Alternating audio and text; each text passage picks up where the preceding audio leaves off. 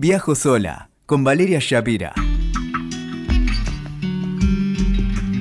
Hola, ¿vamos a viajar? Ahí ya me, me, pongo me pongo entusiasta solo de decir vamos a viajar. Porque yo viajo sola, pero vos viajas conmigo. ¿Vas a viajar? Bueno, dale, vamos a, vamos a definir a dónde, cómo, cuándo. Por supuesto, lo primero que tenés que hacer si querés armar un viaje a tu medida es determinar cuántos días tenés, cuántos días de vacaciones o de cuánto tiempo dispones y sobre todo de cuánto dinero dispones. No son temas menores, aunque ninguna de ambas cosas debería condicionarte a la hora de emprender un recorrido. Lo importante es que sientas que ese viaje es tu viaje, porque te queda a medida como un traje bien hecho. Un viaje siempre tiene que ser a tu medida, no a la medida de los demás, ni de las expectativas de los demás, ni de los mandatos, ni de nada. Es lo que a vos te haga sentir bien. Lo primero que vamos a intentar eh, definir es qué es un buen destino. Un buen destino es lo que a vos te resuene. Y para saber qué es lo que te resuena, tenés que saber qué te gusta, y qué es lo que definitivamente no te gusta. No está mal hacer una lista y perdóname que insista, porque a desordenadas como yo, desordenados como vos, las listas le funcionan muy bien, porque clarifican y ayudan. Por ejemplo, la lista del próximo viaje. ¿Qué quiero? Quiero playa, quiero montaña, quiero buena comida, quiero lugares que tengan comidas para celíacos, como yo, por ejemplo, quiero lugares históricos, o simplemente quiero hacer nada. ¿Qué es lo que no quiero para ese próximo viaje? No quiero ruido, no quiero muchas familias porque quiero tranquilidad, no quiero consumo. Ahí vas a empezar a clarificar qué es lo que querés. A mí me encanta decir esto de escuchar a las propias tripas. Puede que a todo el mundo le guste ir a París, puede que esté de moda ir a Londres, puede que esté de moda ir a Madrid, pero si algo en tus tripas te dice que no es una buena idea, simplemente no vayas. Recientemente viajé a los países bálticos y hace no tanto a Croacia y hubo gente que me dijo que no iría a esos países ni loca. Bueno, yo estaré loca, pero me resonaba, me sonaba bien. Es bueno que hagas un listado de los lugares que querés conocer y de las razones por las que los querés conocer. Cada cual tiene sus gustos. Hay gente que ama la playa, hay otra que odia el calor, por fortuna a todos no nos gusta lo mismo porque si no andaríamos todos con el mismo señor o la misma señora. Así que bienvenida sea la diferencia. Una muy buena idea es llevar un diario de viaje. Ya vamos a hablar de eso en un próximo podcast. Mientras tanto, podés comprarte un mapamundi en la librería o hay unos de tela divinos, divinos, eh, esos mapas que, que vas clavando con alfileres, los destinos que visitaste y los que te gustaría visitar. También hay otros que vienen para raspar, así que cualquier adquisición de esas te va a ayudar a definir próximos destinos.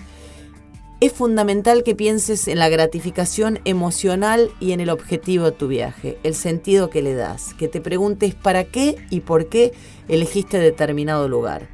Todo es legítimo, todo es válido, el bosque para desestresarse, el pueblo de los ancestros, el viaje a Nueva York con las amigas, el spa con tu mejor amiga, para los 40, para los 50. Todo es válido, pero vos tenés que definir qué esperas de ese viaje con qué emoción te conecta esa travesía, ese camino. ¿Cuál es tu ilusión? ¿Qué querés que te pase? Aunque seguramente después lo que te ocurra va a ser totalmente diferente de lo que premeditaste. Recordá algo que me encanta decir, pero te va a ayudar mucho. Aquel que no sabe lo que quiere encuentra lo que no debe. Entonces lo primero que tenés que hacer es definir qué querés para esta experiencia es importante que no elijas tu destino al tuntún. ¿Viste? Decían, no hagas las cosas al tuntún. Y mucho menos porque era barato o porque te dejaste tentar por una publicidad. No lo hagas. Si vas a comprar ese pasaje barato, que sea un lugar al que vos hace rato que querés ir. Pero no vayas porque sí. Porque viajas sola y eso es algo para tener en, en mente todo el tiempo. Un resort que es barato y que, y que te cuadra en la cantidad de días, lleno de familias, con fiestas y disfraces, seguramente no es tu mejor idea de vacaciones si estás viajando sola. Un crucero tampoco si sos amable de, de estar en silencio. Entonces pensá qué es lo que te gusta y vamos a por eso. Hay sitios que son mucho más amigables que otros para viajar sola y hay algunos condicionantes. Así que vamos a explorar algunos de estos condicionantes a la hora de elegir el destino. El idioma. Es cierto que uno puede viajar a cualquier lugar del mundo aún no sabiendo idiomas, pero uno se siente mucho más en casa si el, el lugar se habla el idioma nativo. Si sabes inglés, ya tenés resuelta gran parte de esta cuestión porque en la mayoría de los lugares del mundo hay interlocutores que hablan inglés. Pero hay lugares a los que definitivamente, y no es de mala onda, no podés ir sola o corres muchos más riesgos si no manejas el idioma. Cuando estés canchera, quizás te animes, pero para los primeros viajes es mejor que ganes confianza y que allanes algunas aristas que pueden ser complicadas. El clima no es un dato menor. Si odias la nieve, no te vayas a Noruega en invierno porque la vas a pasar mal. Y la idea es que la pases lo mejor posible. Vamos a hablar de dinero. ¿Qué tema? El presupuesto. Sea la que sea tu forma de viajar, idealmente no busquemos sobresaltos. Esto incluye saber aproximadamente cuánto dinero se necesita para ese viaje y de cuánto dinero dispones. El dinero también condiciona la elección del lugar. Si vos tenés flexibilidad, las temporadas bajas o los comienzos de temporada alta suelen ser muy buenos momentos para viajar, por precio, porque los lugares están menos abarrotados de personas, porque los hoteles son más baratos, porque comes más tranquilo y porque no está lleno de contingentes de 400 personas pugnando por sacarse una foto. Y recordá que endeudarse hasta lo imposible y pasarla mal para viajar definitivamente nunca es un buen negocio, aunque sea el viaje de tu vida. Espera el tiempo y el momento. Hablamos un poquito de la seguridad. Hay países que son mucho más amigables para mujeres que viajan solas y hay otros que no. Es importante que averigües, la información es poder.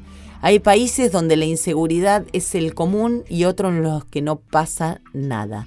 Informate antes de viajar cuando hablo de seguridad también hablo de epidemias, eh, grupos terroristas. El mundo es un lugar muy amable, pero también puede ser muy riesgoso si nos metemos en lugares en los que no sabemos que estamos.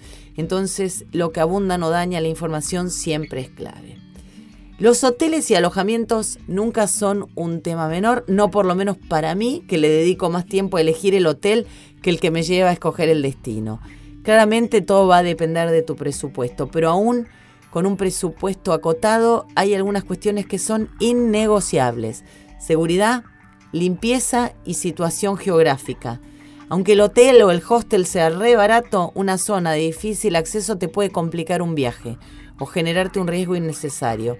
Por otra parte, cuando vos viajas sola es mucho más habitual que estés más tiempo en el hotel, sobre todo por la noche, así que si hay una pava eléctrica en el cuarto, una barrita o una mesa para comer, una heladerita, eh, un frigobar, siempre es un plus.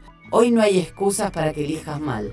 Si elegís mal es porque no te tomaste el tiempo, porque tenés reseñas en Google, en TripAdvisor, en Booking, en un montón de lugares hay reseñas de las personas donde cuentan sus experiencias y seguramente vas a poder ver qué es lo que dicen. Si todo el mundo dice que el hotel es sucio, no vayas, porque es sucio. O sea que no vas a descubrir la pólvora.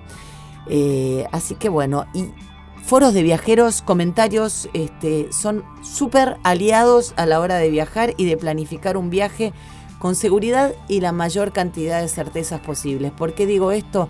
Porque cuando viajas dejas de lado, dejas en casa todas las certezas. Y ese es el lindo desafío, dejar en casa las certezas, pero llevar sí en el bolso, en la valija, algunas seguridades.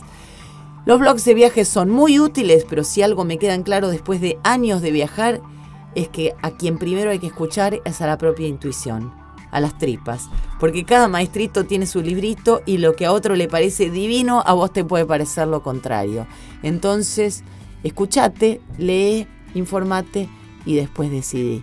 Y vamos a armar el bolsito, la valija y vamos a viajar, porque desapegar es viajar, viajar es soltar certezas, viajar es atreverse a salir de la zona de confort, mirarse menos el ombligo y mirar a los demás a los ojos.